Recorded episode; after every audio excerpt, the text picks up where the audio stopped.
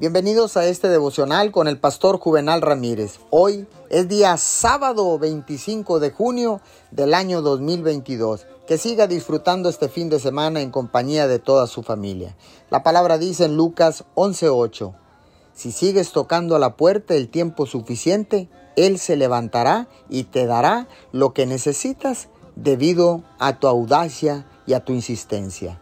La palabra dice en Lucas donde Jesús contó una parábola sobre un juez injusto que no había estado dispuesto a escuchar el caso de una viuda.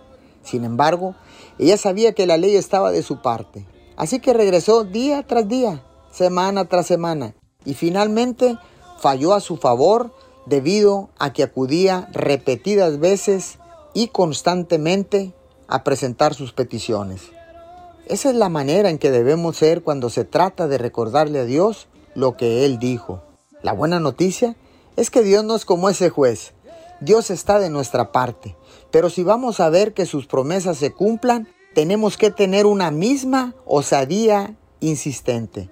En algunas promesas puede que deba estar firme un año, cinco o veinte años. Sea cual sea el caso, usted debe tener una mente decidida.